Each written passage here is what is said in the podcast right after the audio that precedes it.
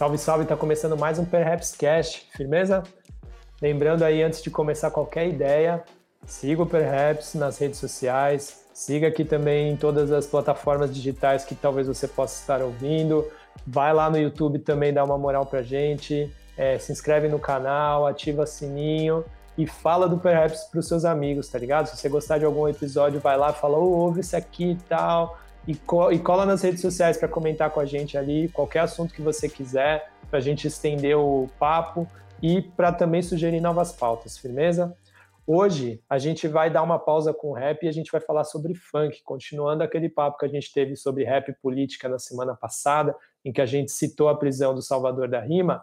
Hoje a gente fala um pouco mais sobre a criminalização do funk que está acontecendo diante dos nossos olhos. Então, a gente enxergou essa prisão truculenta que fizeram, que a PM de São Paulo fez do Salvador da Rima, que hoje, felizmente, já está resolvida, ele já foi liberado, é, já falou nos seus stories que está bem e tal. A gente também lembra de outros casos, como o Renan da Penha, por exemplo, que foi preso e que ficou muito tempo preso, e que teve que ter toda uma movimentação artística para que ele fosse liberado, assim como vários outros MCs que a gente acaba nem ficando, nem sabendo, porque talvez são menos conhecidos, assim como também MCs que são mortos e a gente não sabe em quais circunstâncias e a gente não vê também muita boa vontade por, por parte dos órgãos responsáveis para investigar o que aconteceu de fato. Mas, para a gente trocar essa ideia, eu trouxe a Fernanda Souza, que escreve para o portal Condzilla, é pesquisadora de funk, professora e colaboradora do Perhaps. Depois, a gente trouxe também o Tiago Torres, mais conhecido por Chavoso da USP, que é palestrante, youtuber e estudante de ciências sociais na USP. Então, fica com a gente aí, que essa ideia vai ser monstra. Firmeza? É nós. Salve, galera do Perhaps. Hoje eu estou aqui para a gente trocar um papo sobre a criminalização do funk, para a gente tentar entender o que tem acontecido uh, desde que o movimento tem se afirmado como cultura, as prisões, a morte, uh, como que os jovens periféricos, sobretudo preto, da cultura funk, eles vêm sendo violentados desde os artistas até o público, que é o que acontece nas ruas, nas vielas, onde a gente não está, onde a gente não vê em grande escala. Salve aí, Eduardo, Fernanda, Renata e todos os ouvintes aí né, do podcast. Né, satisfação imensa estar aqui trocando essa ideia com vocês. Agradeço bastante pelo convite. Né, assunto importantíssimo que infelizmente nunca deixa de ser atual né, há muito tempo. É, nosso movimento vem sendo atacado, criminalizado e infelizmente não, não me parece que isso vai passar tão rápido, né? Mas justamente essas conversas aqui que vão é, enfrentar todo esse preconceito, essa discriminação, essa perseguição, né? E, e, e mais do que isso, é, incentivar todos os jovens aí dessa cultura, né, do funk, a se organizarem na luta contra é, todos esses ataques que a gente, a gente vem sofrendo. Então, o papo hoje vai ser bom. Com certeza, com certeza.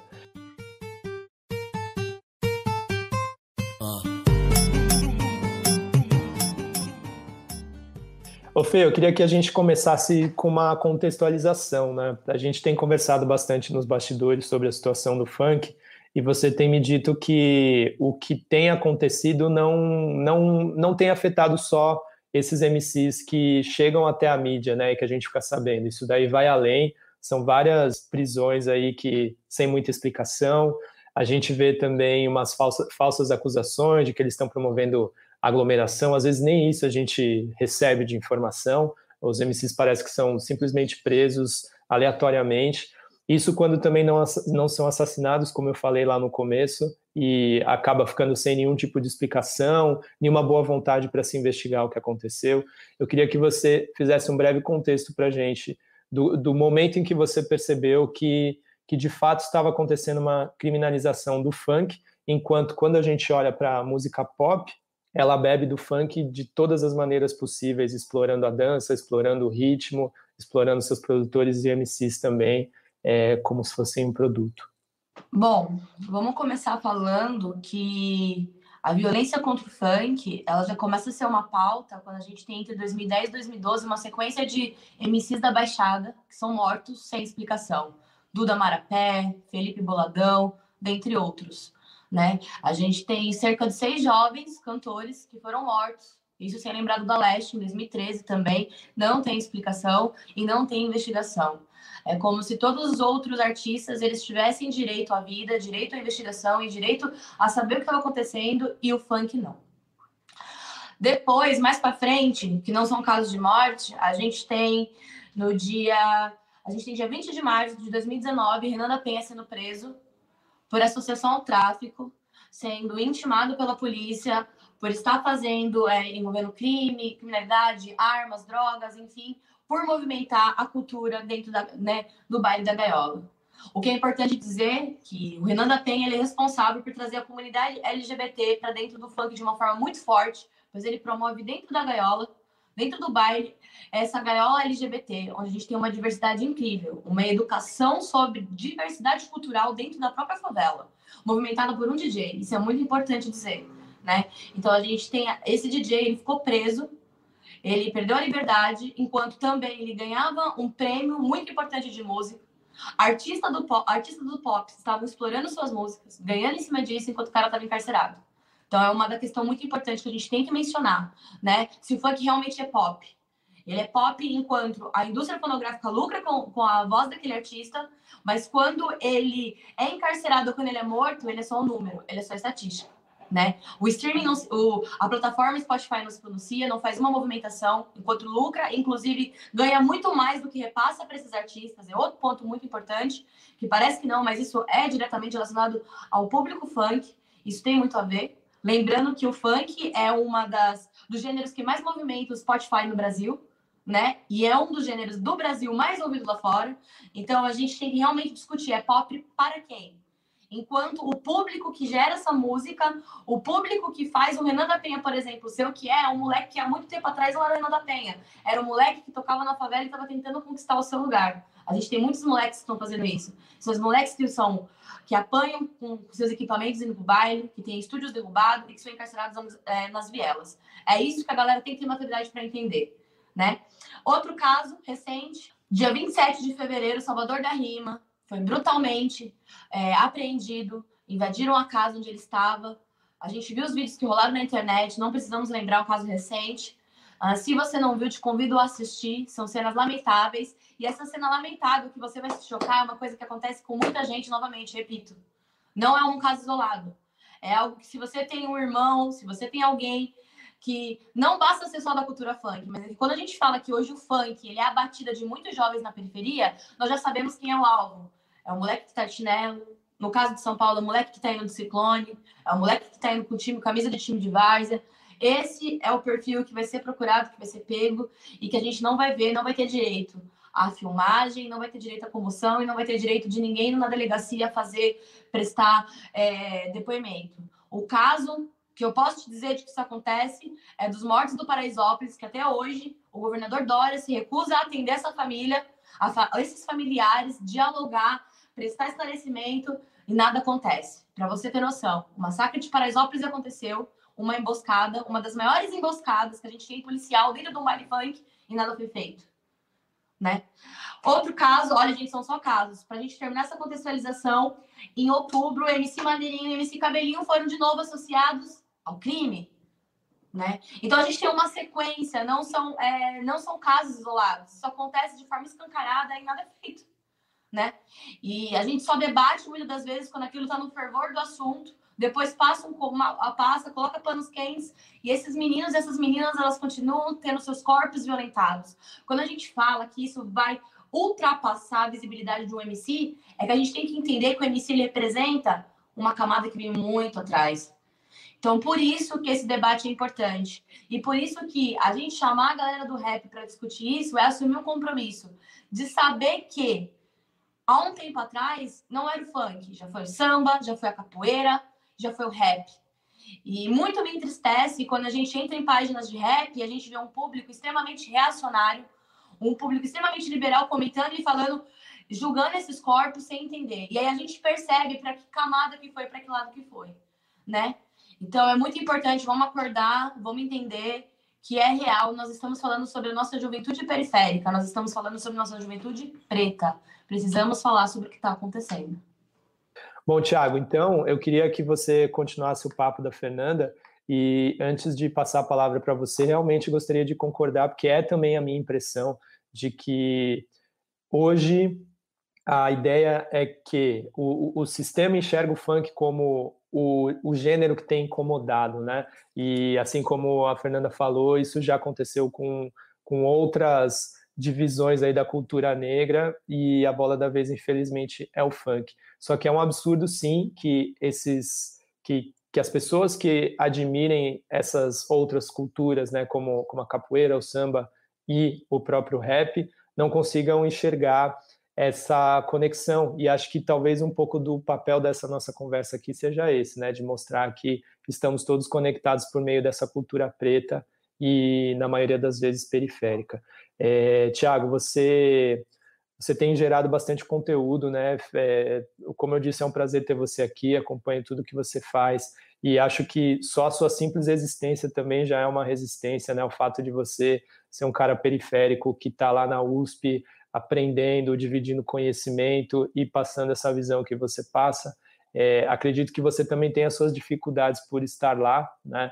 É, isso quando talvez não te estereotipam de uma forma de, de transformarem você num, num token, né? No, no, no, pô, olha lá, tem um cara periférico aqui, tem um cara preto aqui, na, aqui com a gente, tá ligado? Que infelizmente isso a branquitude ainda faz, mas eu queria que você, do seu ponto de vista, nesse momento que você está de vida e de, de, de, passar esse conhecimento para uma galera, como você tem enxergado né, essa criminalização e essa intersecção entre esses outros gêneros musicais?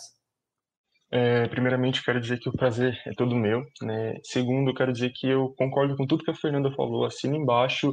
É, infelizmente é isso mesmo, né? As pessoas que são do, do meio do funk, que ouvem funk, eu tô falando do pessoal né, na favela, porque, enfim, público classe média é outra história, não, não me envolvo. Estou falando para o meu pessoal, entendeu? Para o meu povo. A gente precisa entender né, como que funciona essa sociedade, como que funciona esse sistema, abrir os olhos, tá ligado? Sair desse conto de fadas de que a gente vive num sistema democrático, justo, etc.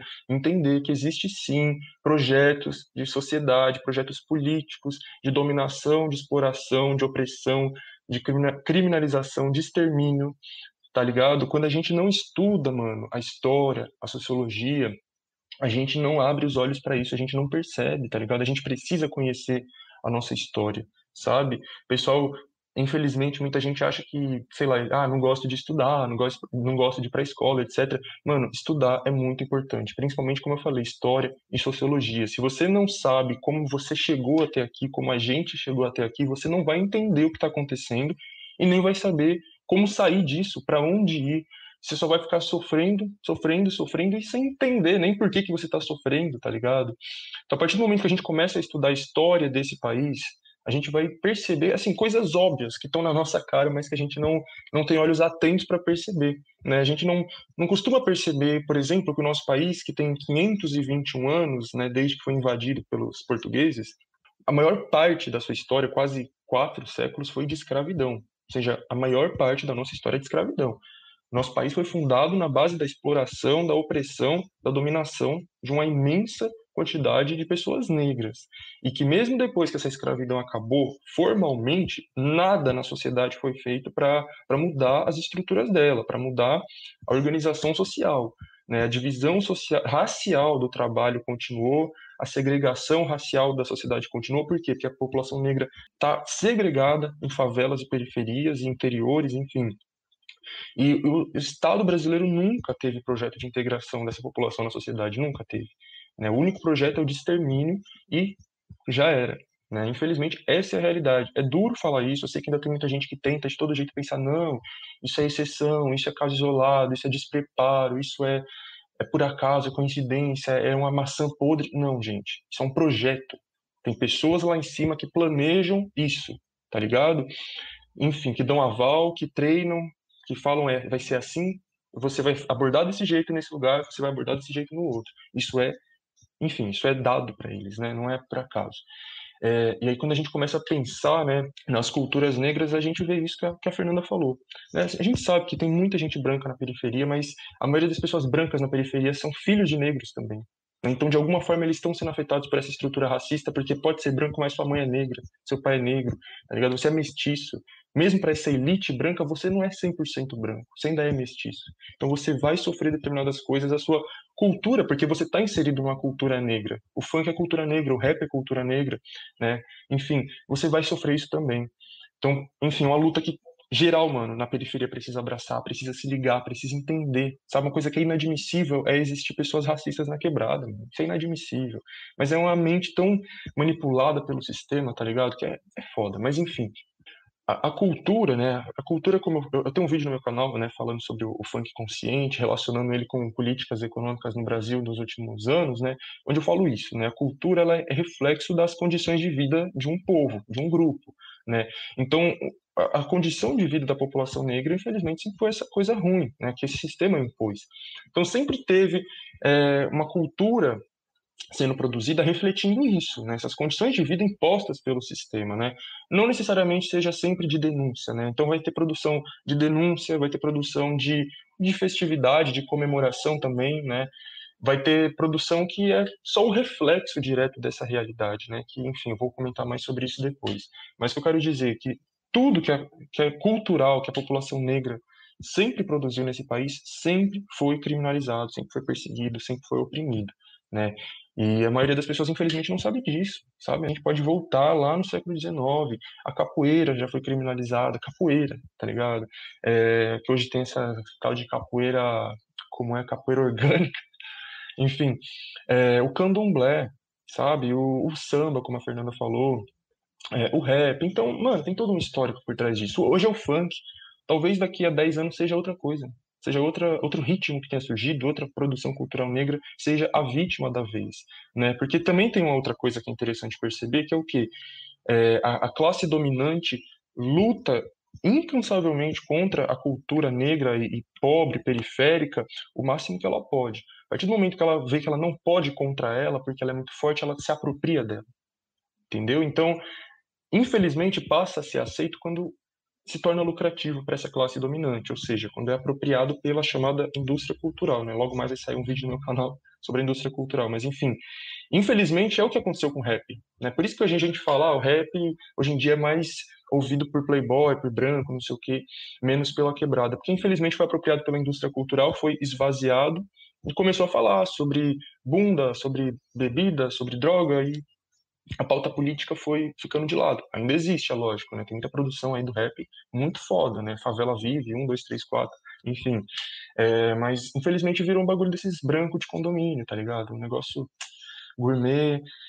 E, infelizmente, tem acontecido com o funk também. Só que não tá conseguindo fazer isso completamente, né? Ou seja, essa indústria cultural se apropriou em parte do funk, tá vendendo funk é, pop, o funk mercantilizado, como vocês falaram, né, que dá muito lucro para o Spotify. É, mas o funk na favela continua sendo produzido e é aquele funk que não passou por essa higienização, tá ligado? É o funk que a maioria dos MCs ainda são pretos, retintos, que, como a Fernanda falou, veste ciclone, usa chinelo, fala na gíria, fala palavrão, fala de sexo explícito, fala de droga também, fala do crime, porque é a realidade que ele tá vendo. Esse funk que ainda não foi higienizado, ele incomoda demais, parça. Incomoda por muitos motivos, né? Incomoda o, o, o falso moralismo dessa sociedade hipócrita, né? Mas também incomoda essa classe dominante que tenta esconder os problemas sociais que ela cria né? Porque eles adoram acusar os MCs de fazer apologia, mas os MCs só estão narrando os problemas que eles vivenciam e, com, e, que, como eu falei, foram criados por essa classe dominante e são mantidos por ela. Né? Então incomoda você tirar, eles tentam jogar para debaixo do tapete, tá ligado? E quando a gente tira isso debaixo do tapete, através da música, isso incomoda demais. E aí vai reprimir. Eles vão continuar reprimindo até ou eles acabar de vez com o bagulho, que eu acho muito difícil que eles consigam, ou se apropriar totalmente. Também acho difícil que isso aconteça, mas, enfim, é importante que a gente esteja lutando para que nenhuma dessas duas coisas aconteça, mas para que a nossa cultura consiga é, permanecer aí forte, resistente, né? não precisando se adequar ao sistema e nem desaparecendo, obviamente. Enfim, é isso. Uma coisa legal que o Thiago disse, que eu acho que para a gente não perder o fio da meada, é que realmente, é, com o tempo, a gente tem um funk que deixou de ser só consciente, E começou a surgir mais né, a necessidade de um funk, que é o que a gente tem, a putaria, a ostentação. Mas isso também, né, Thiago? Thiago me corrige ou acrescenta, ele é fruto das necessidades da periferia. É tipo assim, você vive tanto aquela, aquele problema, aquela escassez, e você vê que aquela escassez é um problema, e quando você percebe que ganhar dinheiro falando de sexo, você vai ganhar dinheiro falando de sexo, e que é muito melhor do que falar do seu problema, isso começa a gerar também uma indústria, né? Que, inclusive, tem relação com a, a falta a falta que a gente tem de diálogo sexual, a falta do, de saber sobre isso na periferia. A gente está discutindo o direito ao lazer, a gente está tá discutindo a segurança, quem dirá saúde, a gente está vendo o que está acontecendo no nosso país. Quem dirá saúde sexual na periferia. E quando esses meninos percebem que é muito isso, você vive aquilo, você já nasce dentro de um barraco, você já nasce dentro de uma periferia, um esgoto aberto. E aí você vê a possibilidade de ganhar dinheiro. Falando putaria, você vai vender, você vai fazer. Entende? É tudo uma questão também muito do que tem, tem uma questão psicológica por trás disso e que as pessoas quando querem falar de funk elas não estão dispostas a discutir de coração aberto, a tentar entender o universo daquelas pessoas, daqueles adolescentes. Não se propõe. E gente, é uma coisa que eu sempre converso em qualquer debate que eu vou. Se você estiver disposto a falar de funk, você tem que vir com o coração aberto, com muita delicadeza. Nós estamos falando de pessoas que têm um universo muito dolorido, de pessoas que estão à margem e de situações que ultrapassam a musicalidade e que todo o resto, tudo que está acontecendo em volta, vai interferir. Né? Então, por isso que tem essa necessidade. É por isso que, por exemplo, o baile funk, né, quando a gente comenta, gente, são jovens de todos os lugares, de todas as zonas da cidade de São Paulo ocupando o mesmo espaço. Será que ninguém para para entender isso? Como esse movimento acontece? O que, que, que motiva isso? Sair do centro da Zona Leste, do extremo da Zona Oeste, para ocupar o mesmo lugar? Porque não tem, não se tem. O lazer realmente são questões muito delicadas que as pessoas não entendem, elas não se dispõem. A ostentação também, que é a questão de ter, de chegar, de, de ser um milionário, de ter dinheiro, de ganhar, porque, de às vezes falar de uma coisa que você nem tem que é tentar projetar aquilo. Isso é muito mais psicológico do que as pessoas podem imaginar. Mas também não desvalorize o gênero, não desvalorize o que aquelas pessoas têm a dizer e por que, aquilo existe. Né? E por que aquilo é bom? Por que, é entretenimento? E acho que muitas das vezes, né, é até um, é até um ataque. A gente tem, a gente tinha Salt and Peppa, a gente tinha a gente tem o Tem Clan, com aquela música Gravel Pitch, que ele arrasta as mulheres pela cabeça. E será que aquilo também é questionado? Gente, nós temos machismo, nós temos essas questões em todos os gêneros, essas coisas elas são pertinentes, elas não são exclusivas do funk. Então, tipo assim, é, são coisas que a gente tem que ressaltar, a gente tem que lembrar sempre que nós vamos falar, porque um dos motivos do funk em 2017 ter tido uma lei para criminalizar é que ele era um atentado à criança, adolescente né, e tudo mais. Gente, nós temos outras coisas que são atentados à vida, por exemplo, que está acontecendo no nosso país e nada é falado. Então, por que o funk? Que é tudo isso que o Thiago falou. Porque é uma tradição, é um projeto, não é uma coisa à toa. Poderia ser outro gênero, né? Poderia ser outro gênero. Não, Fernanda, eu até tava, até tava lembrando quando você falava que quando acontecem problemas, vamos dizer assim, com outros gêneros musicais, eles são tratados de outra forma. Não sei se vocês lembram, mas, por exemplo, no sertanejo tiveram casos recentes, por exemplo, de transfobia e N outros problemas, e aí parece que a, a, essa indústria ela é tão enaltecida e ela, é, e ela também é regada tanto dinheiro que as coisas são revertidas de uma forma que o, os artistas que acabaram né, fazendo uma colocação muito ruim, que deveria sim ser apontada pelos fãs e pela sociedade como um todo, isso reverte de uma forma que traz mais visualização para eles, mais shows, e isso não acontece, por exemplo, no, no caso do funk, né? Porque por estar dentro desse espaço de criminalização, parece que qualquer brecha é usada justamente para é, tentar tirar a força, marginalizar ainda mais, é, dizer que isso é conteúdo inapropriado para jovens e dizer que o jovem periférico consome um produto que, que não é de qualidade, que não é apropriado para sua idade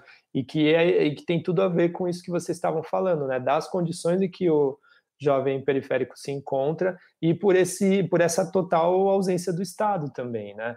E, e se o Estado não é presente, porque ele quer fazer valer as suas leis se ele não se importa em, em trazer o básico como um saneamento, como opções de lazer, como uma escola de qualidade, como saúde. É muita hipocrisia você querer que toda uma população viva de acordo com as suas regras, mas você deixa essa galera totalmente à parte, tipo, ó, vivam aí do jeito que vocês cons conseguem, mas de vez em quando eu vou aparecer aqui com a polícia e eu não vou querer saber de, de, de crime, eu não vou querer saber de, de gato feito no, no poste, porque vocês vão ter que seguir a mesma lei do, do dessas outras pessoas que eu cuido aqui mais para o centro da cidade.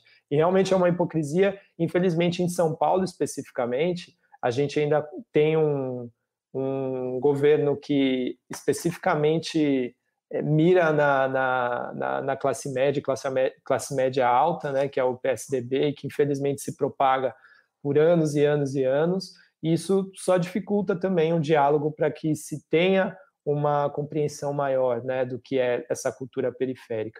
E aí, Fê, eu queria que você voltasse um pouquinho naquela parte que você fala da criminalização dos bailes, que aconteceu até um pouco antes né, da, da quarentena, mas também voltou forte na quarentena, né, com essa, essa desculpa de que estavam acontecendo aglomerações e por isso a repressão policial estava maior, mas a gente sabe que essa repressão sempre existiu e não precisa de muito motivo para aumentar. É, eu queria que você falasse um pouquinho mais né, do, do, do que a, aconteceu lá atrás, né, com, com esse momento em que foram mirando mesmo nesses bailes de não querer que a molecada se encontrasse, e você como frequentadora também, né, como você enxergou isso, e talvez se ali já foi um, um, um início de uma energia maior da, da, da, da polícia e do governo para mirar no funk ali uma como, como se fosse um inimigo do Estado. Uh, o massacre de Paraisópolis, é, por mais que ele tenha sido um grande evento de extermínio que foi para a mídia, ele já não era uma coisa, já era uma coisa normal. Tanto que se você entra nas páginas de funk em que tem meme, você vai ver eles fazendo. O meme é muito importante para a gente também entender algumas coisas sociais. Então, os moleques falando assim: ah, isso aí foi fichinha perto, por exemplo, do córrego do 12 porque já é comum a polícia invadir o 12 e derrubar os jovens dentro do córrego que tem do lado. Ah, então assim, vários memes surgindo de outros relatos. Então assim, só para a gente ver, já até se torna natural, porque é, a, a, aquilo ali já é uma coisa típica. A gente vai pro baile, pode ter né, piada, correr de polícia e tudo mais. Outra coisa também, e assim, é muito importante a gente destacar que sobre essa cultura e tudo mais de invadir baile, ela não é nova né? Esse tipo de o jeito que entra ou como vai como vai entrar. E por mais que assim, todo jovem que frequenta baile, ele já sabe que isso vai acontecer, sabe assim? Ó, você tem risco de ir pro baile e correr da polícia. É uma coisa comum. E, e a, além de ser comum essa questão, a gente sempre se pergunta por que, que ele continua indo então? Isso que as pessoas não se perguntam. Se ele sabe que vai correr, por que ele continua indo? Porque não é tão risco, já que, por exemplo, ele sai, ele vai ser enquadrado, é, é, é, correr do baile se torna uma pequena parte de outras violências e opressões que ele sofre no dia a dia, no cotidiano. Isso que as pessoas também não se perguntam e não falam. E sobre o massacre de Paraisópolis, é, aquilo ali foi um cerco, porque eu frequento lá e eu estava no dia.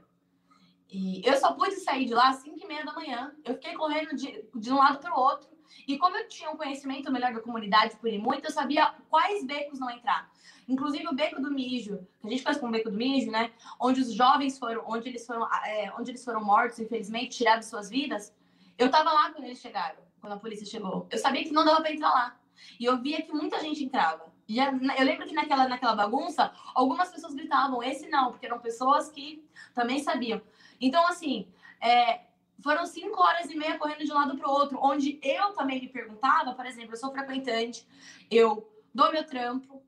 Isso não é justificativa para exterminar qualquer vida que seja, né? Mas eu acabo levando porque a sociedade ela vai para esse lado moral. Então, já que ela gosta desse lado moral, vamos apelar um pouquinho também. Então, eu estudo, o Thiago estuda, por exemplo, trabalha. Aqueles jovens, eles trabalhavam também, nenhum tinha passagem. Alguns, inclusive, estavam estudando, faz... iniciando cursos técnicos e aí eu te pergunto, aquelas vidas foram tiradas por estar no meio do baile para poder ouvir música, para poder curtir, porque é isso que a gente faz, né? Eu mesmo gosto de ir pro baile funk, porque é lá onde eu vou escutar músicas, onde eu vou encontrar gente de todos os lugares, conhecer pessoas da Zona Oeste. É, é uma, vai ter é, realmente. Eu vou para me divertir, eu vou para dançar. E é o que acontece em outros lugares, né? Eu fui estudante do Mackenzie.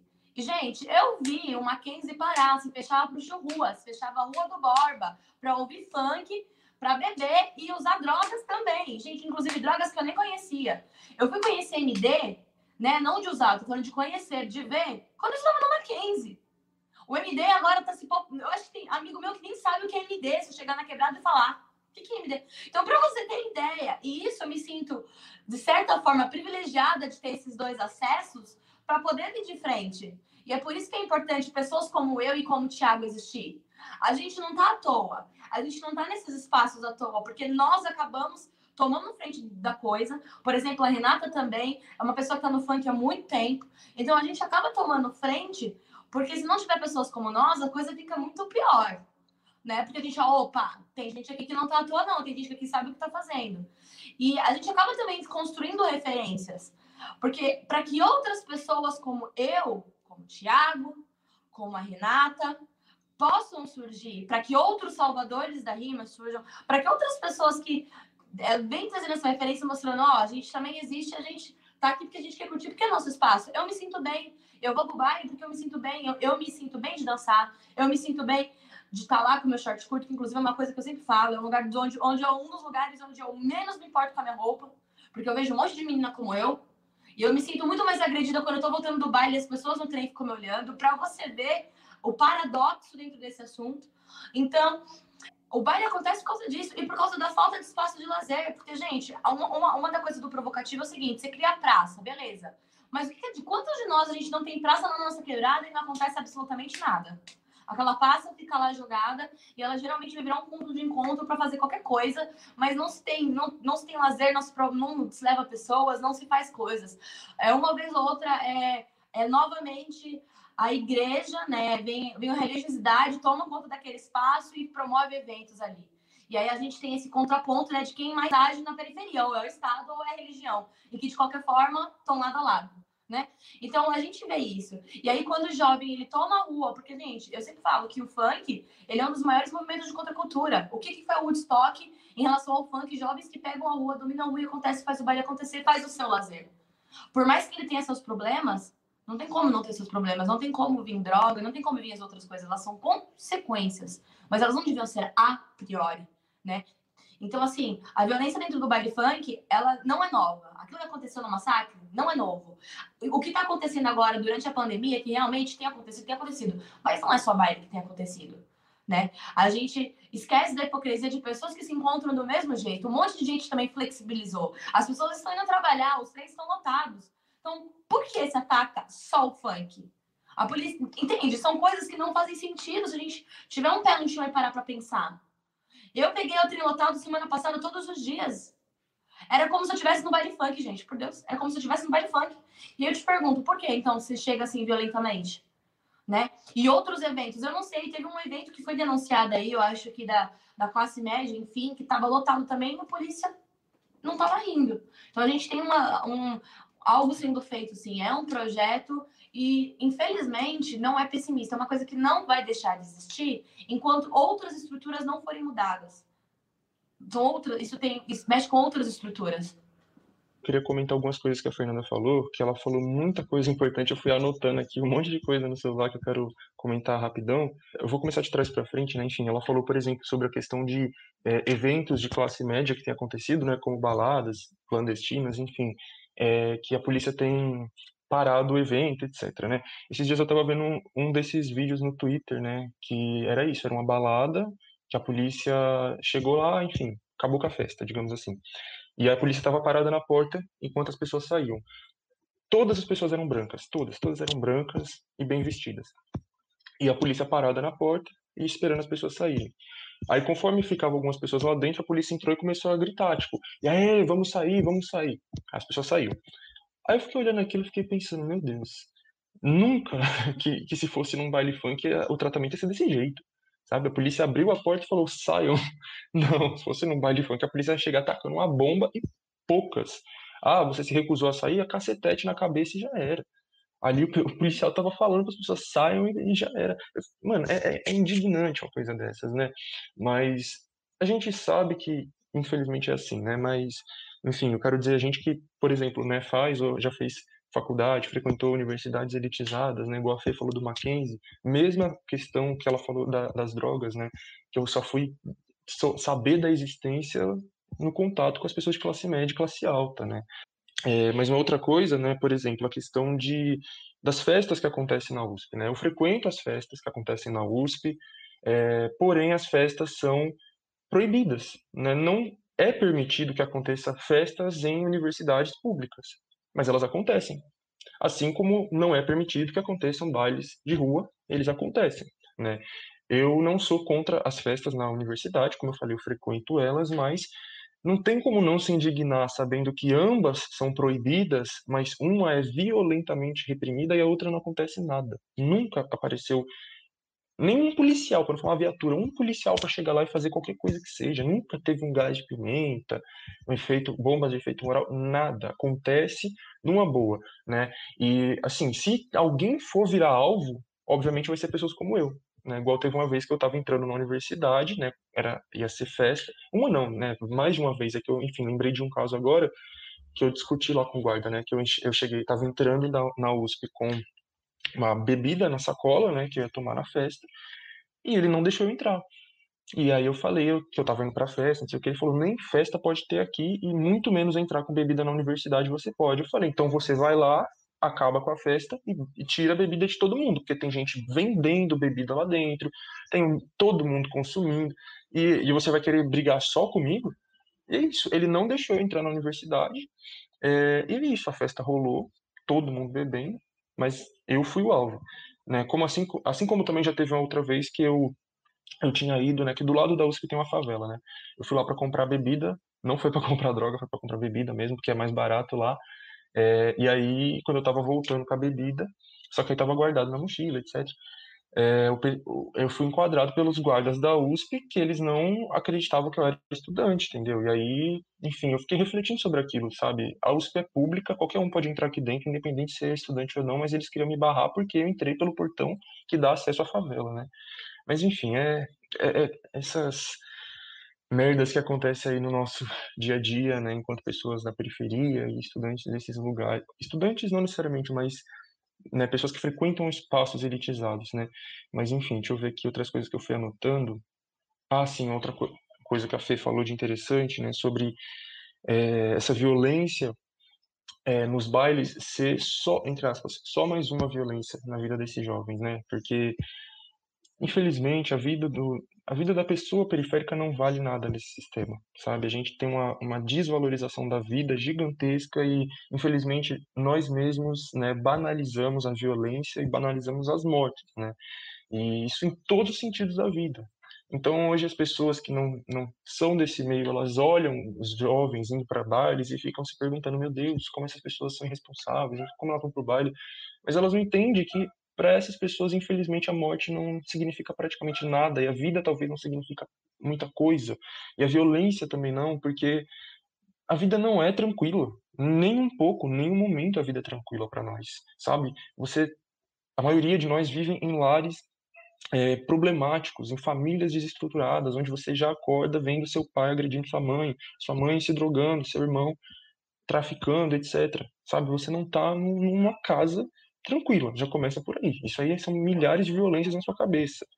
Aí você vai para rua e pronto, você sofre um quadro da polícia que vai te agredir, você vê um monte de pessoas, enfim, se, se saindo no murro e se matando e por aí vai, sabe? É, e sem contar todas as outras violências, sabe? A violência dessa vida de pobreza, tá ligado? De você não ter uma casa confortável, de você não ter saneamento básico no seu bairro, de você não ter uma calçada, não ter asfalto, sabe? Não ter coleta de lixo, não ter água potável.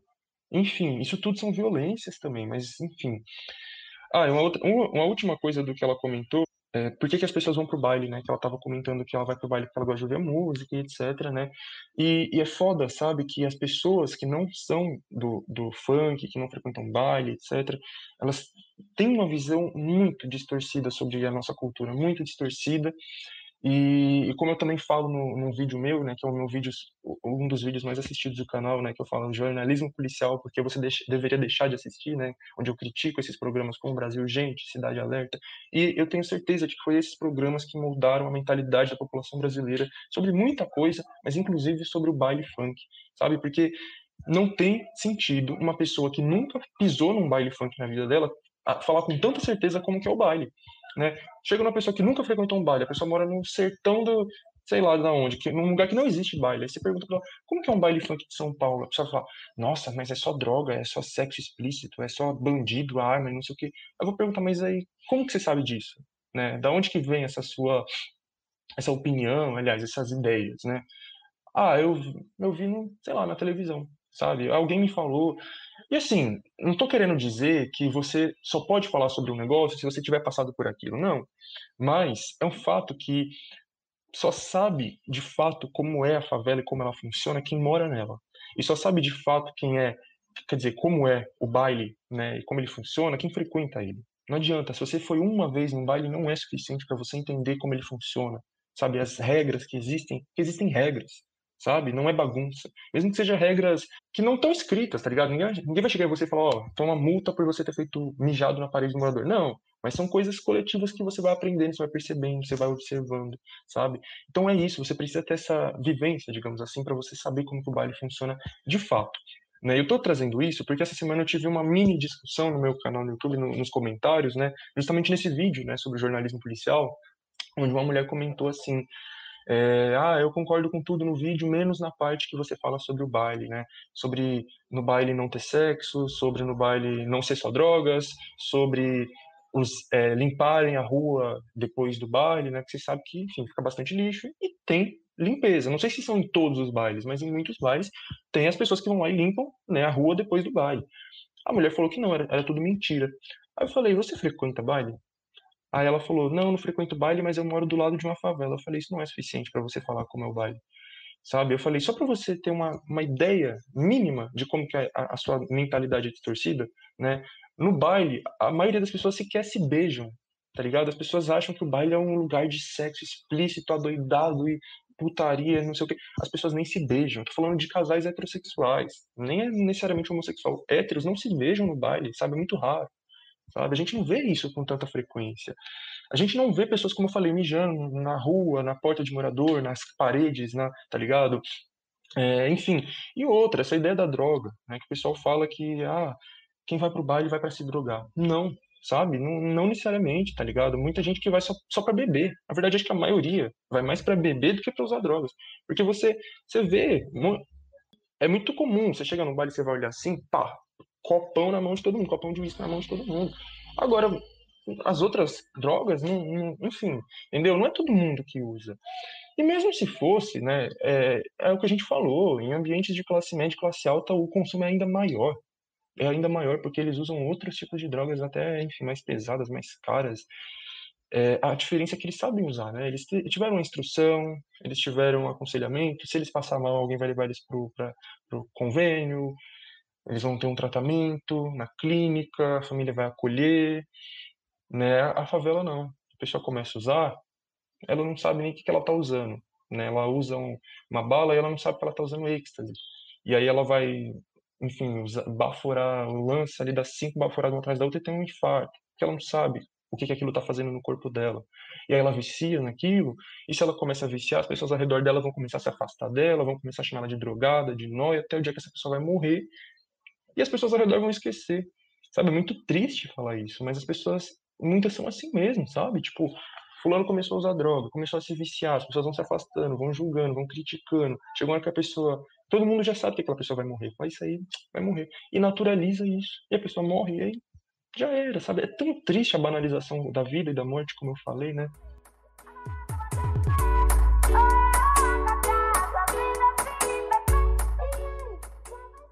Chavoso, eu queria saber de você, porque de vez em quando você tem feito alguns reacts também no seu canal, né?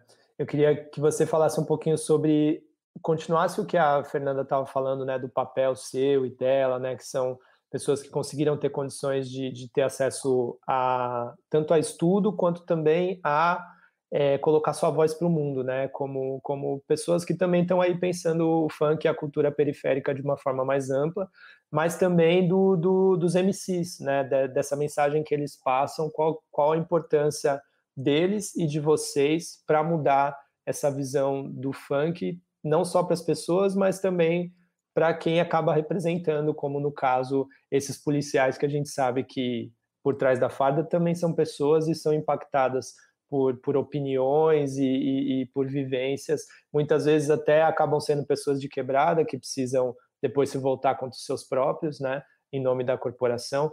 É, eu queria saber o papel dessa importância de criar narrativas para quebrar esses estereótipos todos e essa violência que não parece que está levando a gente para lugar nenhum é uma importância muito grande, sabe? Modéstia à parte, né? Mas, assim, falando mais até pelos MC, acho que a gente faz uns trabalhos, assim, que são semelhantes, mas também são diferentes em alguns pontos, né? Porque a gente, né, a gente, como, como nós falou, a gente está fazendo essa né, transição, a gente está indo de um mundo para outro constantemente, a gente transita entre a periferia e a classe média, entre o centro, né?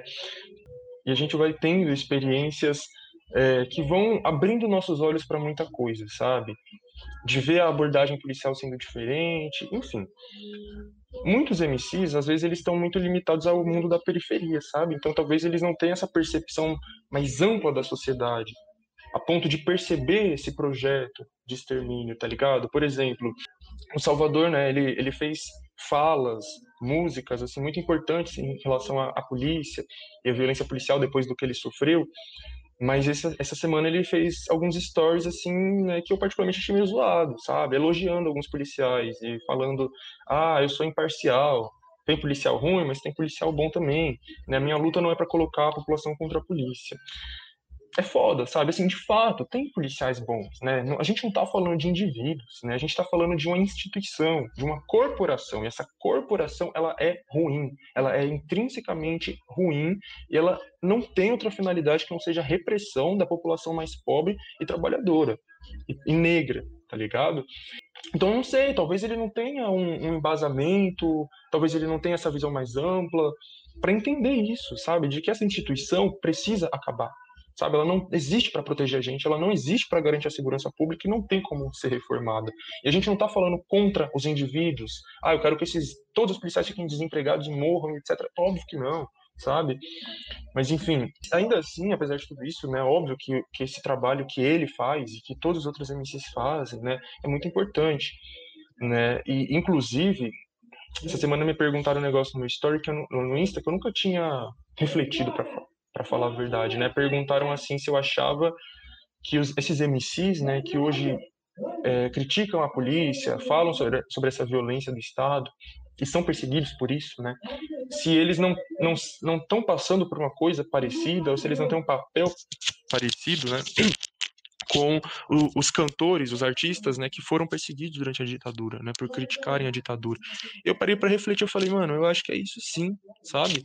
Porque a vida na periferia continua sendo uma vida ditatorial, sabe? Sem direitos, sem é, liberdade nenhuma. Você não pode ir e vir tranquilamente, que a partir do momento que você põe o pé na rua, você pode ter uma, arma apontada na sua cabeça pela polícia que vai mandar você parar e a sua liberdade de ir e vir foi tirada ali naquele momento, sabe? Você não tem liberdade de expressão, né? E os MCs estão aí sofrendo essa censura, é, você vive na base da repressão do Estado militarizado, então a ditadura nunca acabou para a periferia.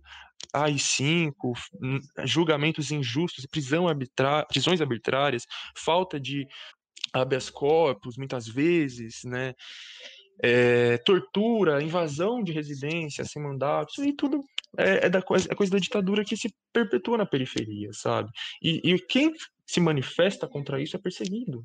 Né? Quem denuncia a militarização da vida, quem denuncia essa, essa retirada dos nossos direitos diariamente, é tratado como bandido, é tratado como quem faz apologia, é, é preso, né? E muitas vezes eles vão arrumar uma desculpa absurda, que é o que associar com o tráfico, sabe? E isso é pior ainda, porque eles estão deixando claro o elitismo e o racismo, porque assim, qual que é a ligação intrínseca, supostamente intrínseca, entre o funk e o tráfico, sabe? Por exemplo, o DJ Renan da Penha preso por associação ao tráfico porque ele estava avisando né, o pessoal da quebrada que a polícia estava entrando, sendo que isso é a coisa mais comum, sabe? Imagina, você tá lá em Paraisópolis, né, igual no dia que a Fernanda estava lá, e aí você vê um monte de camburão, né, de viatura chegando, você não vai avisar o pessoal, mandar mensagem ó, oh, tá vindo um monte de VT aí, a gente avisa, nem, não necessariamente nos bailes, mas no dia a dia mesmo, sabe? Ó, oh, moiou, não sei o quê. Porque é isso, a gente sabe que a polícia tá entrando na quebrada, ainda mais se estiver entrando em peso, mano, se esconde, corre, entra para casa, porque eles estão vindo com sangue no olho. Inclusive, aconteceu o bagulho do, do Salvador na, no, em, em, um sábado, né? Na mesma semana, terça-feira, aconteceu uma coisa idêntica que aconteceu com o Salvador com um cara aqui na minha quebrada, né? Eu tava lá com, com os moleques, pá, aí daqui a pouco começou, a, era viatura pra cá, era viatura pra lá, era Rocan pra cá, Rocan pra lá, passando a milhão, e olhando pra cá, olhando pra lá, todo mundo já sabia que a favela tava moiada. O pessoal foi entrando para casa, foi indo para lá, indo para cá. É, aí eu fui para outro canto, daqui a pouco eu voltei. Nisso que eu voltei, já eram umas 10, 11 horas da noite, sei lá, mais ainda. Aí os moleques estavam tudo comentando, falou, mano, o policial prendeu o, o, o fulano lá, o cara, é, agrediu a mulher dele, agrediu ele, né, agrediu, enfim, primeiro agrediu, é aquilo, é o roteiro, né, agrediu a mulher, aliás, enquadrou os dois, é, agrediu a mulher, o cara foi para cima da polícia por ter agredido a mulher dele, vieram mil policiais para cima do cara, acabaram com a raça dele, tacaram ele no camburão e levaram o cara embora. Né? Só Deus sabe para onde. Aí a mulher pegou e foi, pegou o carro e foi atrás. Enfim, a vida na periferia é isso, sabe? Infelizmente é isso. É um roteiro que se repete constantemente, sabe? Não tem é, direitos, não tem liberdade. É, é triste, é lamentável, mas é justamente por isso que é extremamente importante ter pessoas como esses MCs denunciando isso. Nossa, o pagodão aqui tá. tá é, é, e, e, pessoas como nós também, né, que têm acesso a, a, a espaços diferentes, a públicos diferentes, né, a conhecimentos, formas de conhecimento diferentes, tá? Misturando todos esses conhecimentos, né, a nossa vivência na quebrada com conhecimento acadêmico, teórico, entendendo como que esse sistema funciona e denunciando isso para todo lado. Por exemplo, a Fê que faz um trabalho jornalístico, eu faço trabalho no YouTube, e é isso, mano, é fundamental é, tá fazendo isso. Da hora, respondeu bem. Você quer comentar, Fê? Só para acrescentar uma coisinha do tipo, para não esquecer, às vezes eu tenho essa sensação que o Salvador da Rima fez, sabe? Eu já vi outros MC fazerem, e não só do, rap, do funk, mas de outros gêneros. Eu acho que é o medo da retaliação e perseguição da polícia. E eu acho que muitas vezes tem uma assessoria atrás falando: ó, grava um vídeo e fala que, que você entende, que, que é um discurso muito comum, né? Ah, tem policial bom também. Então eu sinto muito isso. Porque se você vê o ataque quando ele vem primeiro, e muitos dos nossos amigos não tem essa, você é louco, o policial é isso, né?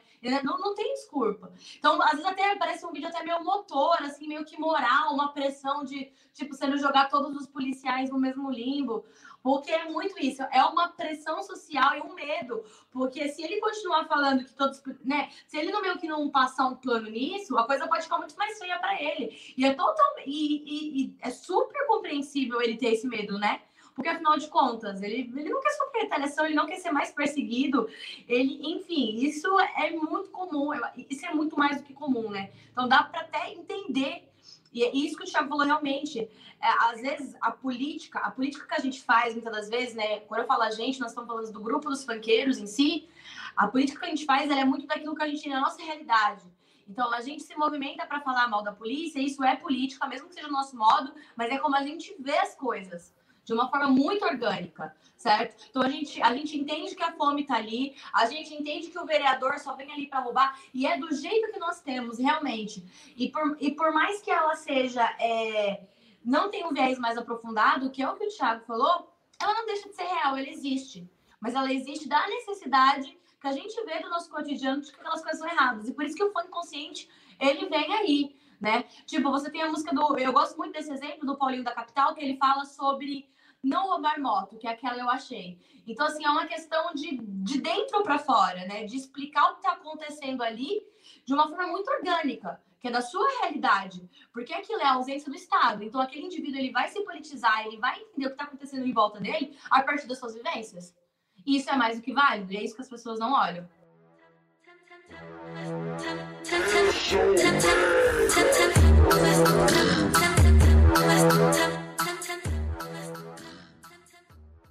Eu queria passar a palavra para a Fernanda, porque eu queria saber da parte da do, do, dessa eu, eu, acho que a gente já pode até chamar de apropriação cultural, né, que acontece com o funk, que acontece com a, com a cultura periférica de uma forma geral. Eu não, eu, vocês devem se lembrar bem daquela época do, do, dos rolezinhos, né, que a galera ia para os shoppings, e até nesse momento agora em que a galera está usando a, as roupas da Lacoste, né, tô vendo aí o Chavoso com a bombetinha e com o jacaré. Quando a galera com grana olha para isso, eles tendem a se afastar assim como aconteceu também no, no, no governo do PT, no né, governo do Lula especificamente, quando as pessoas começaram a ter acesso à viagem de avião, por exemplo, em que essa galera com grana se afasta querendo se diferenciar de quem não tem dinheiro, como se isso determinasse quem tem valor ou não numa, numa sociedade, né? E assim como o Chavoso falou lá atrás, isso acontece também de forma sistemática para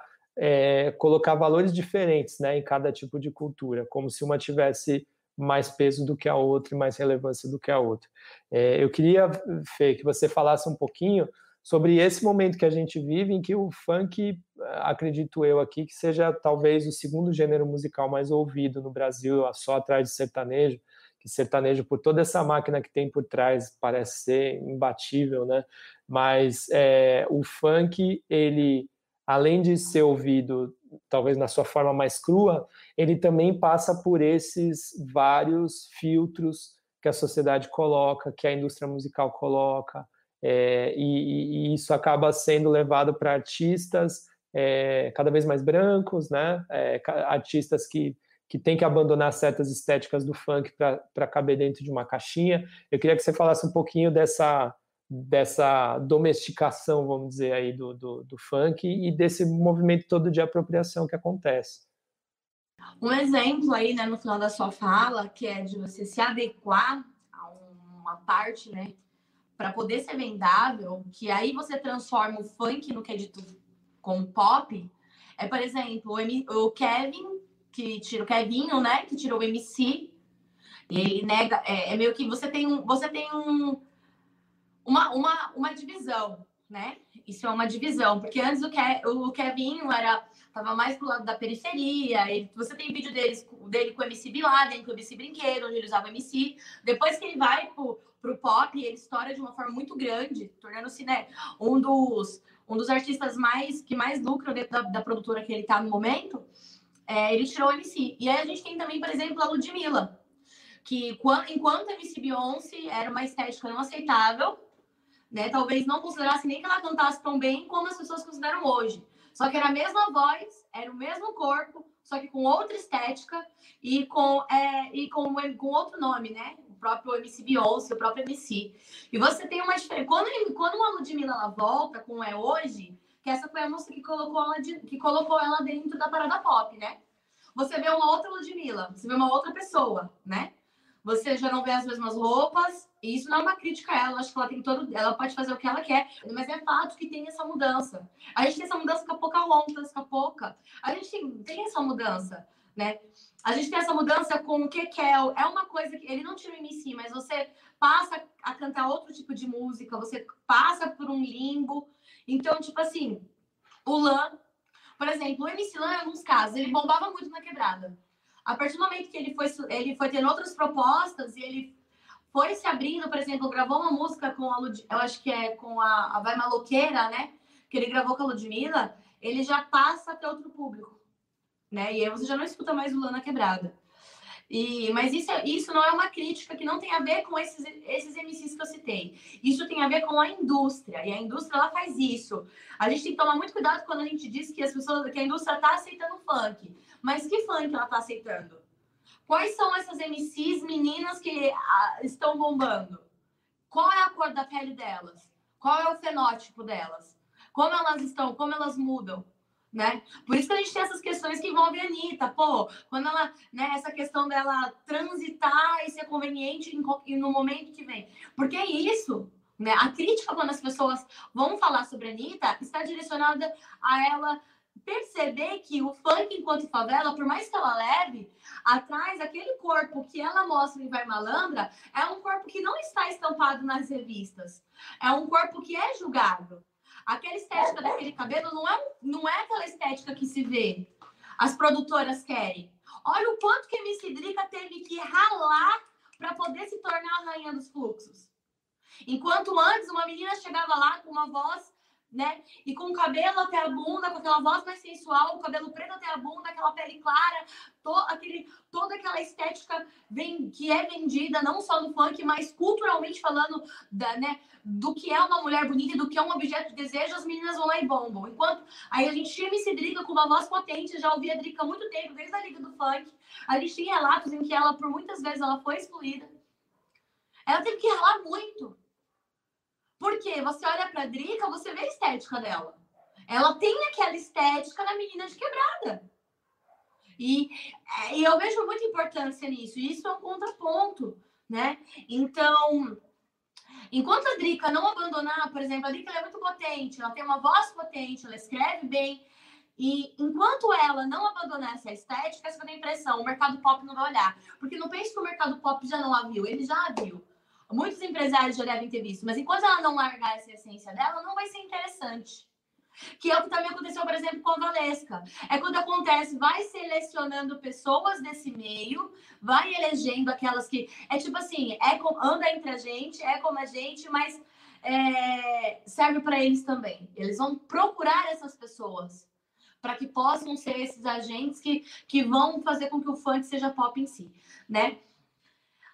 E assim, agora o que eu acho muito bom, o que eu acho glorioso, no caso, é quando a gente tem, por exemplo, casos como O Juliana, né? Que foi uma música que explodiu, ou a gente tem o Na Raba Toma Tapão, que tomou proporções mundiais, e os DJs que produziram essas músicas foram DJs de quebrada. Só que, quando essas músicas elas foram levadas para fora, não lembraram dos DJs, não lembraram que eles foram produzidos. E, e aí a gente vê de novo, novamente, como é, é, as coisas elas são bem definidas, né? Então, o, enquanto o, o, funk ele é pop para quem, né? Então, a gente teve o caso do Renan da Penha, gente. O cara ficou preso e o que foi feito, o que, que o que, que os streaming, o que, que outros artistas fizeram. A gente viu as pessoas por trás, a galera do movimento, os ativistas lutando muito contra isso, né? Então, isso é muito importante da gente falar. Até que ponto é pop, né? E é uma questão da gente também perceber isso, né? É uma questão também da gente, enquanto funkeiro, começar a se ligar nessas, nessas coisas, na indústria. As gravadoras, elas ganham muito, né? É, um, é, uma, é, é onde se movimenta muito a cultura. E você pega, por exemplo, o Spotify. É um absurdo, né? O quanto o Spotify não, ele não devolve para esses artistas a movimentação. E se eu não me engano, por exemplo, saiu um, um dado de que o MC Hariel é um dos mais ouvidos no Spotify. Pô, e o cara não vê esse repasse, né? Então, tipo assim, a gente tem que ver até onde que é pop mesmo. E não é, porque se esses MCs eles estão sendo caçados, eles estão sendo encarcerados, eles não têm tido o devido valor. Por exemplo, pega o MC Cabelinho, Cabelinho. É, ele é de, é de uma grande valia para o movimento, né? É muito importante porque os caras estão desenvolvendo música com álbum, eles não estão fazendo mais singles, estão. A, a, o funk tem, tem cada vez mais se profissionalizado. O funk tem cada vez mais se tornado uma estética. Ele tem definido uma outra estética a partir do audiovisual de uma forma muito pesada. Não nos falta exemplo para mostrar que o funk enquanto cultura. A ideia que eu tenho é que a grande o pop, ele pega o funk e vê porque tá bombando, mas não como algo que é culturalmente bom ou não como algo que é um produto bom mesmo. Porque eu acho que é muito difícil a gente pegar esses grandes, esses grandes produtores musicais que falam de música e eles mencionarem artista do funk porque eles não estão interessados. Eles não assumem a, a potência do Rariel enquanto letrista. Você não vê. Você não vê ele fala, você não vê as pessoas lembrando desses artistas, a identidade visual que trouxe. Você não vê lembrando de, de, de como o, o MC, olha, como o produtor Yuri Martins, ele é muito bom. Você vê falando dele DJ. Você vê falando de outros caras, mas não esses. Por mais, por mais que hoje seja muito caro gravar com o Yuri Martins, você não vai ver grandes, grandes especialistas citando nomes do funk.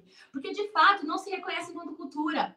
Não se reconhece enquanto potência. Se aceita porque é massificado, entende? Você não vai ouvir um especialista falar que Barões da Pisadinha tem uma alta construção musical. E, de fato, tem porque é uma cultura popular. Então a gente vai ver que a cultura popular nem sempre ela tá no pop porque ela está sendo valorizada. É porque aquela indústria ela reconhece aquilo como lucrativo, então vamos eleger pessoas dali e vamos colocá-las, porque é isso que eu sinto.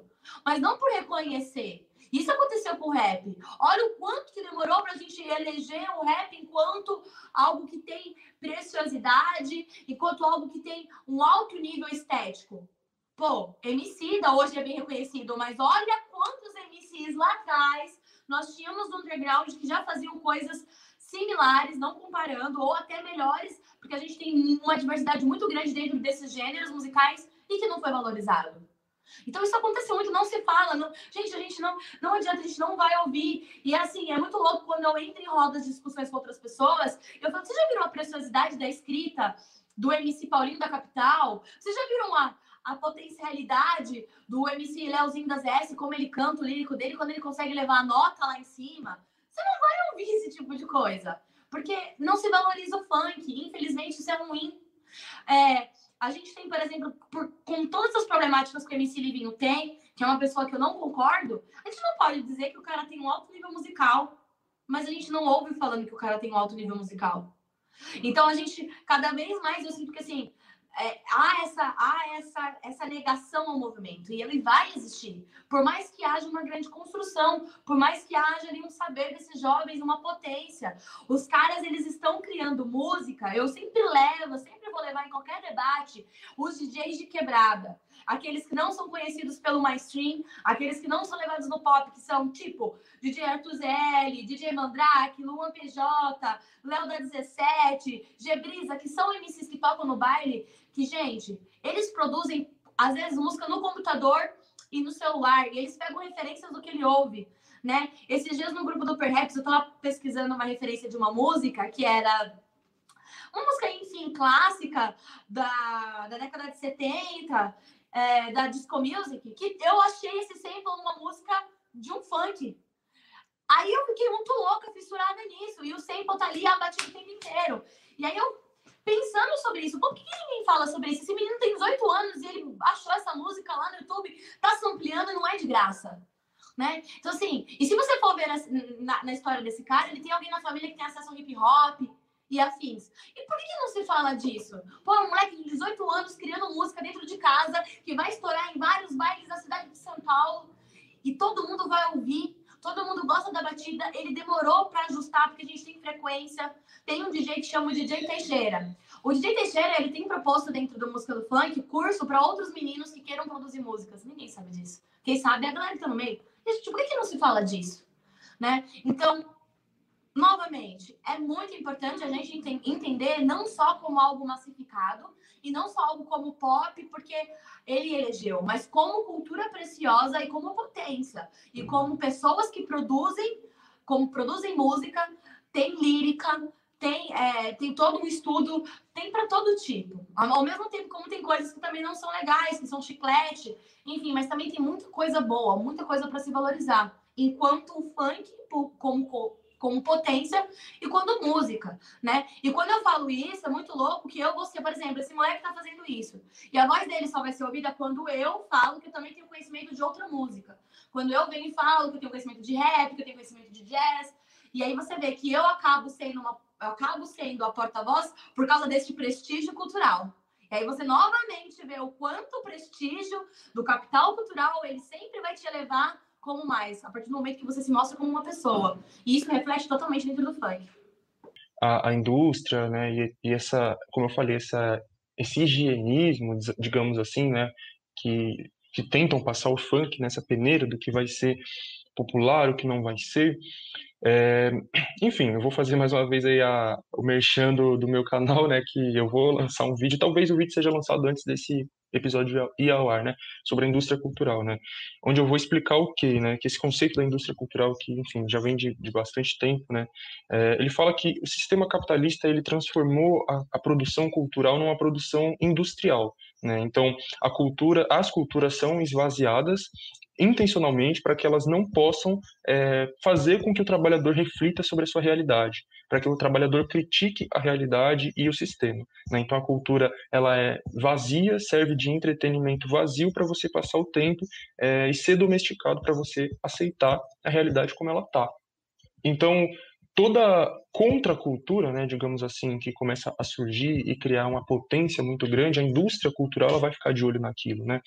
Eu acho que isso é o que hoje em dia tem sido chamado de apropriação cultural, né? Eu chamo de, de uma mercantilização, né, das culturas é, da, das, das, culturas por essa indústria, essa grande indústria cultural, né, onde ela percebe ali uma potencialidade de uma cultura que, que é muito forte, que é muito potente, que ela precisa dominar aquilo, ela precisa adequar aquilo à lógica da, da indústria cultural, né, para que sirva também como um instrumento de dominação, né, porque, por exemplo, o funk é muito popular na quebrada, sabe, então é, é muito é muito importante para essa elite, para essa classe dominante, ter o controle mental da população e, e, se ela conseguir se infiltrar por dentro dessa cultura popular da quebrada, ela ela tá, tá feita, né?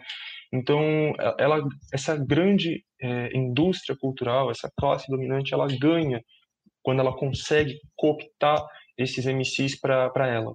Né? Quando ela consegue fazer eles passar por esse processo de, de higienismo, de embranquecimento, porque é um critério da indústria cultural, é o embranquecimento das culturas, né?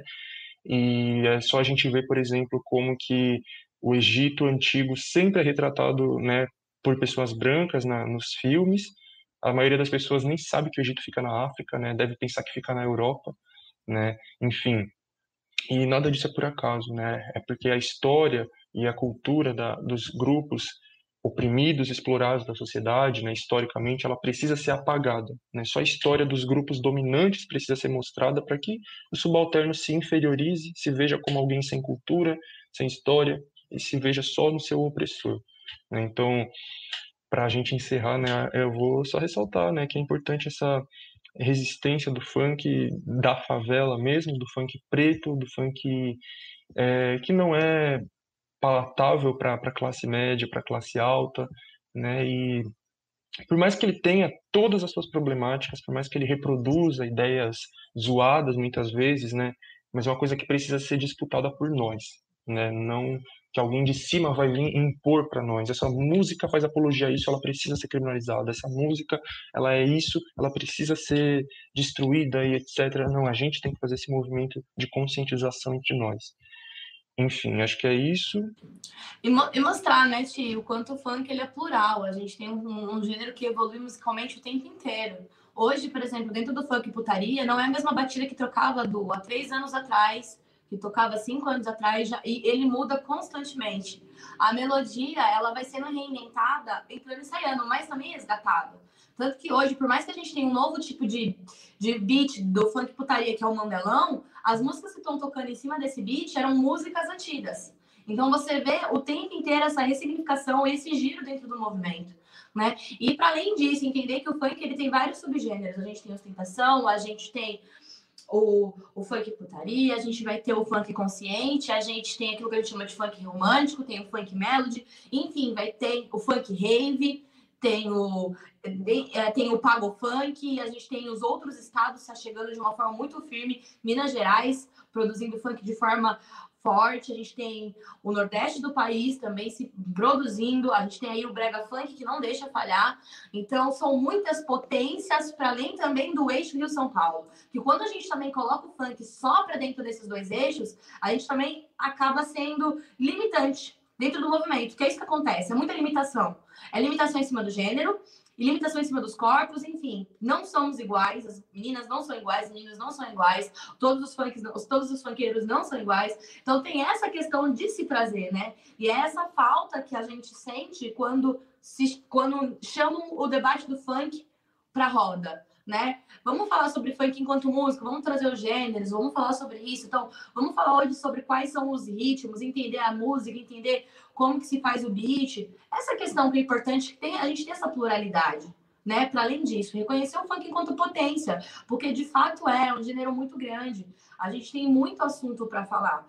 E outra coisa muito louca, que eu não sei se o Thiago também percebe, todas as vezes que nós, enquanto funkeiros, somos chamados, a gente nunca é chamado para falar da potência. A gente sempre é chamado para falar de machismo, A gente sempre é chamado para falar de violência e todos os mais. Ninguém chama a gente para falar assim, ah, vamos. Mentira, me chamaram uma vez, não posso negar, para fazer um podcast, para poder falar, um podcast para Spotify, para poder falar sobre a cultura de rua do baile funk.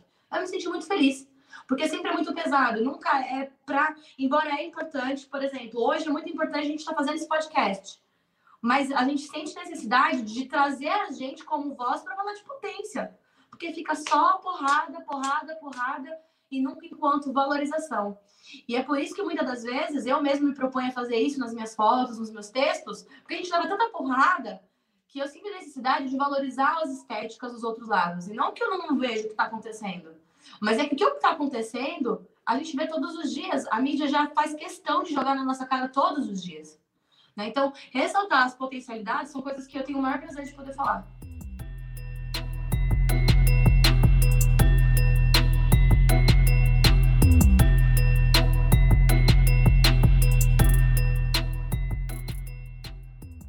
Bom, para fechar, é, eu queria, né, pegando carona na fala da Fernanda, ressaltar que esse é um primeiro papo. Infelizmente, a gente se reuniu aqui por um motivo é, assim mais negativo, né, que se deu por conta dessa dessa prisão do Salvador da Rima, que foi um MC que a gente destacou entre as potências que a gente enxerga para 2021, que já é um nome gigante e que tende a ser maior ainda com o trabalho que ele vem apresentando. Inclusive, estava acompanhando também esses stories que ele vinha falando, fiquei um pouco decepcionado com isso que ele falou, de, de, de, de falar sobre, ah, tem policiais bons, bons ou ruins, mas concordo com vocês, que vem de uma, de uma tentativa de se proteger de alguma forma, né? Porque se ele não fala alguma coisa, pode ser que todo dia que ele pise para fora da casa tenha uma viatura é, esperando ele ali para fazer um enquadro, para fazer uma tentativa de, de de assustar mesmo um, um, uma pessoa jovem ali que ainda está entendendo como que as coisas acontecem e um governo que tem prendido pessoas que, que, que postam coisas que eles acreditam que, que são ofensivas ao presidente e estão levando essas pessoas para a cadeia. Então a gente está vivendo um momento muito muito complicado, né? É, até próximo de uma ditadura então eu, eu, eu, entendo o lado dele de tentar se blindar de alguma forma. Mas o Salvador da Rima, inclusive nesses stories dele, ele falou que está preparando material novo, então pode ser até que ele lance um disco esse ano. Eu acredito que sim, ele vai fechar o ano como um dos grandes nomes da música e não só do funk. E foi uma pena que a gente veio falar sobre esse assunto por conta dessa prisão dele, totalmente arbitrária mas foi interessante que a gente conseguiu expandir o assunto, falar de Renan da Penha e de tantos outros grandes nomes que vocês citaram aqui. E eu queria fechar, é, fazer, estendendo esse convite para que vocês voltem numa próxima, para a gente falar é, da musicalidade, da estética, pensando mais na, na parte da moda, para a gente elevar assim esses outros temas que são tão positivos dentro do funk. Eu queria que o Chavoso finalizasse indicando dois ou três é, vídeos essenciais que ele já tenha produzido, ou até se não for dele também, faz o seu merchan igual você já fez, mas tipo, ó, assiste esse aqui, mas se tiver de algum outro produtor, você pode falar também. E a Fernanda, eu queria que você falasse mais alguns dos tantos nomes que você falou nessa conversa, que depois eu até quero montar uma playlist junto contigo para a gente poder disponibilizar para os ouvintes, para conhecerem esses artistas do funk de diversas vertentes mas fechar para a gente jogar lá para cima mesmo, de estimular a galera de buscar conhecimento, de ouvir o funk e de saber mais sobre o funk. Ah, como eu não planejei né, as recomendações, eu vou recomendar do meu próprio canal mesmo, que está aqui na minha cabeça, né? Que acho que assim, praticamente todos os meus vídeos eles aprofundam esses debates que a gente teve aqui hoje, né? Então, tenho enfim, eu vou, enfim, como eu já mencionei, meu vídeo sobre jornalismo policial, onde eu falo como que esses jornais tipo da Atena sempre é, contribuíram, contribuíram para a criminalização dos bailes funk, para forjar essa esse estereótipo social do que é um bandido, de quem deve ser enquadrado, de, de quem é suspeito, né, de quem é drogado. É, tem o meu vídeo lá sobre o funk consciente, as políticas econômicas brasileiras. Tem o, o, meu vídeo mais recente, foi um react do O Peso da Luta, né, uma música super politizada, lançada aí recentemente por vários MCs foda. Tenho analisando todos os álbuns do Sobrevivendo no Inferno, que é a parte dos Racionais, que apesar de ser rap, o, o, o funk é filho do rap tá ligado? Os Racionais abriram caminho pro.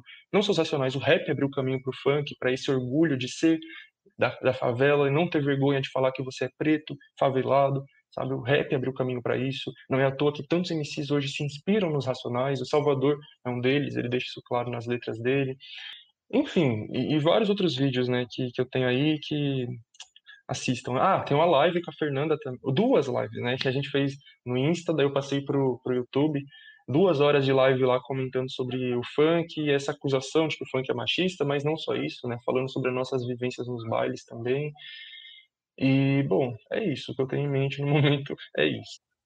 Vamos lá, depois dessa chuva de referência do Thiago, eu sou suspeita a falar, né, gente? Todos os vídeos eu aprendo muito, é, é informação de graça, de forma acessível e não custa nada. Ainda mais se você quer entender um pouco mais sobre essas questões políticas entre o universo funk, vale muito a pena ver. Eu, particularmente, gosto muito sobre o do Datena, sou sempre um fã desse vídeo aí. É, enfim. Eu vou recomendar de novo, lembrando assim que o funk, realmente, como o Thiago maravilhosamente colocou, eu acho que ele é um filho do rap. O rap abriu portas pra gente. Eu sou uma filha do rap. Né? antes do funk chegar na minha vida, pelos meus 14 anos, eu já nasci numa família num berço do rap. Então eu tenho muito apego e eu acho que é sempre bom lembrar aí, né? Dessa, dessa nossa referência. Não é à toa que todos os MCs de funk sempre vão ter ali de bolso o rap como né? Se você pega Salvador da Rima e esses outros MCs que falam de, de polícia, eles vão te citar a Nacional do Gueto, eles vão te citar de menos crime, né? Isso aí sempre foi em alta na periferia e Racionais, por exemplo, né? Racionais. Neguinho do Cacheta sempre ressalta nas Racionais. A galera da Baixada sempre ressalta Racionais, então isso é muito importante. Agora, de nomes, eu vou citar aqui, que nomes que eu sempre cito, eu sempre cito esse MC, mas nunca vou deixar de citar. MC Paulinho da Capital, vale muito a pena. É, MC Lip, eu cito os dois porque o ano passado eles resgataram assim o funk consciente, eles conseguiram trazer assim de novo e falar sobre moto. Eu gosto muito como esses dois eles puxam a cultura da moto. Não são os únicos, não foram os primeiros, mas acabam sendo pessoas que representam de certa forma porque o público elege, né? Agora, os monstros, que assim, o MCPP da DS, que é um cara muito criticado, porque ele faz música falando sobre é, muito estilo artigo 157 Racionais. E eu gosto dele porque é essa provocação. Gente, o funk também tem o lírico. O cara tá contando a, aquela realidade. Então eu gosto desses MCs que geralmente acabam criticando. O PP da DS ele é muito bom. Ele faz crônicas assim sensacionais com o funk. MC Kelvinho, também precursor monstro. E para relembrar desses nomes que morreram aí, vale muito a pena escutar é, Felipe Boladão, quem não conhece, vai atrás. É, Duda Maraté, acho que são nomes assim que representam muito o legado do funk. Neguinho do Cacheta, para quem gosta muito daquela coisa do consciente, ele tá muito ali. A galera que curte Racionais com certeza vai gostar do Neguinho do Cacheta. E Rariel, não posso deixar de citar. E queria poder citar mais mulheres dentro da cena, dentro do consciente, mas é uma defasagem que a gente tem. Eu acho que é um tema muito bom para a gente poder discutir. Por que, que falta nomes aí de mulheres no funk consciente? Eu acho que vale muito a pena. Então, nessa escassez, eu vou citar a Drica, que para mim é uma das artistas mais completas que o funk já tem, porque ao mesmo tempo que ela canta putaria, ela vem, com, ela vem cantando com o Paulinho da Capital, trazendo Foi Consciente, né, no, no, primeiro set do DJ Matt D também ela vem mostrando sua potência e ela já começou, ela começou como consciente. Quem quiser busca no YouTube, já deu 7 horas da manhã da MC Drica que você vai ver ela cantando dentro do trem, um consciente assim, dentre outras músicas que você vai conseguir puxar. Então, fica essas minhas indicações indicações para vocês. Muito bom, ótimas indicações. A gente vai colocar os links depois no descritivo e no post que a gente vai colocar no site. Muitíssimo obrigado pela participação de vocês. Fernanda, é, sempre ensinando para a gente muito sobre o funk. A gente tem um, só falando para o Tiago, falando também para o ouvinte, a gente tem um grupo, né, que a gente tem várias pessoas lá dentro desse grupo, tipo, que são mais, mais do rap, com certeza, mas cada vez mais abrem sua cabeça para vários outros é, gêneros musicais, e a Fernanda está lá fazendo, assim, com é, muito de, de, uma forma muito da hora assim esse essa expansão de consciência mesmo né de mostrar para gente toda essa potência que é o funk e ela sempre fala muito bem de você né Chavoso tipo e a gente também já conhe, já, já acompanhava você aí de de longa data pelo trabalho que você vem fazendo. É um prazer de verdade ter você aqui com a gente. Eu já vinha falando para Fernanda há um tempo que a gente precisava te trazer. Que bom que rolou agora. Não quero que essa seja a última vez, com certeza vou te, vou, vou te convidar outras vezes. É, esse lance que você falou do Racionais, por exemplo, é algo que é um, é um tema que a gente vem pensando uma forma especial aí de falar, porque também temos muito carinho pelo Racionais, e o Racionais, assim, não dá, não dá para falar de rap sem falar desse grupo, né? Com certeza é a, é a pedra ali, é o, é o marco ali que, que, que acaba determinando tudo que gira em torno do rap no Brasil. Então, com certeza vou te procurar mais uma vez aí para gente falar. E Fernanda, seguimos juntos, você tá ligada, né? Para falar de rap, para falar de funk, para falar do que você quiser, né? Não? Então, obrigado mais uma vez, obrigado ouvintes aí, sigam o Perhaps, indiquem para os amigos, mandem comentários nas redes para a gente trocar ideia, expandir esse papo e até uma próxima. É nós.